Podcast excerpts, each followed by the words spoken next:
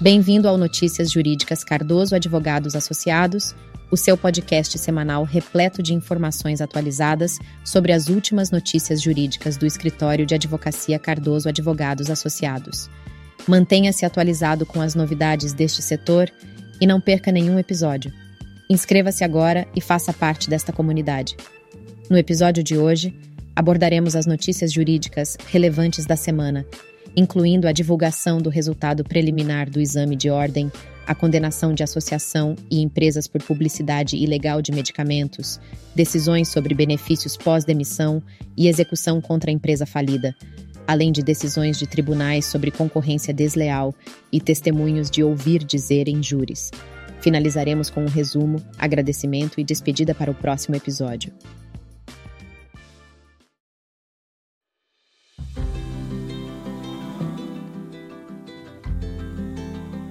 E aí, pessoal?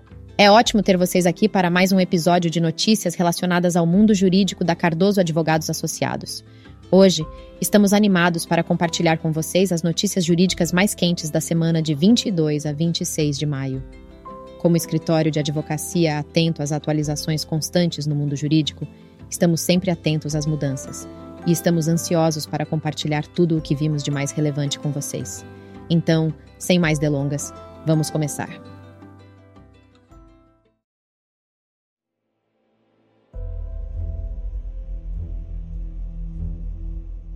E aí, pessoal, vamos começar com as últimas novidades do mundo jurídico.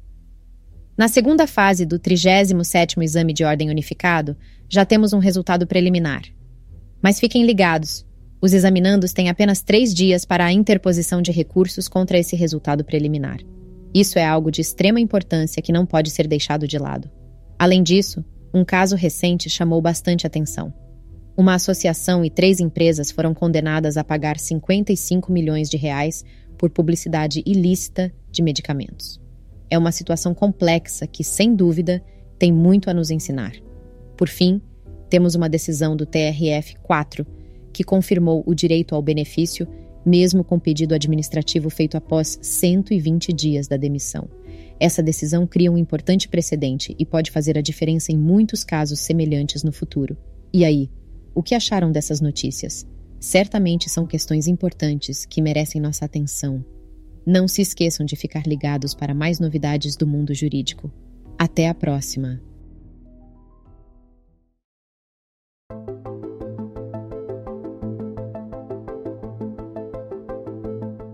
Olá, seja bem-vindo ao nosso bloco de notícias. Hoje trazemos algumas informações que vão fazer você refletir sobre a realidade de muitas pessoas em nosso país começando com a história de uma idosa que ganhou um benefício assistencial para cobrir seus gastos médicos.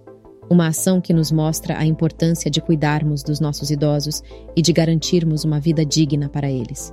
Mas nem todas as notícias são boas. Em seguida, temos um caso em que a execução contra uma empresa falida será direcionada à AOS, seus sócios. Essa decisão traz implicações significativas para o mundo dos negócios e nos faz refletir sobre a responsabilidade dos empresários perante suas empresas. Finalizando este bloco, trazemos uma importante notícia sobre a luta contra a violência de gênero. Foi aprovada uma pena de até 10 anos de prisão por lesão que causar marca permanente em mulheres. Essa é uma medida importante para proteger as mulheres e garantir que a violência não fique impune. Essas são as informações que preparamos para você hoje. Fique ligado em nossas próximas notícias e lembre-se sempre de refletir sobre o papel de cada um de nós na sociedade.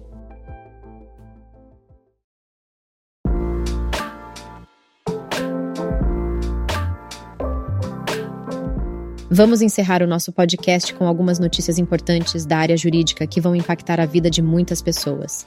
Primeiro, vamos falar sobre a recente decisão do Tribunal de Justiça de São Paulo que envolve anúncios patrocinados no Google Ads.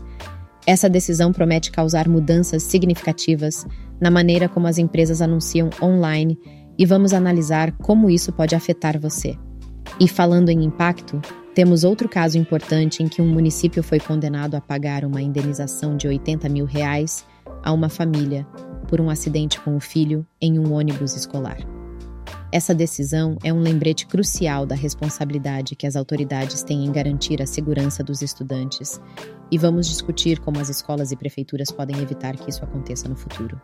Por último, mas não menos importante, vamos falar sobre uma decisão recente do Supremo Tribunal Federal que envolve um pedreiro que foi impedido de ir a júri com base em testemunho de ouvir dizer esse caso traz à tona questões interessantes sobre a natureza das provas em julgamentos e vamos analisar o impacto dessa decisão no futuro.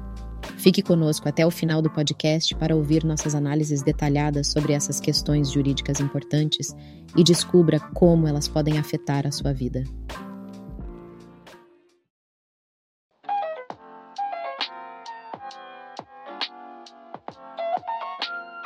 E aí, galera? Tudo tranquilo por aí? Chegou a hora de atualizarmos as principais notícias jurídicas da semana. Estamos falando do período de 22 a 26 de maio e as informações que vocês vão ouvir agora estão recheadas de muita informação útil. Então, prestem bastante atenção porque vem muita coisa boa por aí. E é claro, a gente sempre espera que isso ajude vocês a ficarem por dentro de tudo o que está rolando no mundo jurídico. Ficou curioso para saber o que aconteceu de mais importante nesta semana? Então peguem suas agendas e canetas, porque essas informações são para não serem esquecidas. E por hoje é só, pessoal. Esperamos que tenham gostado do nosso resumo semanal sobre as principais notícias jurídicas. E claro, se preparem para nos acompanhar no próximo episódio. Um abraço e até lá!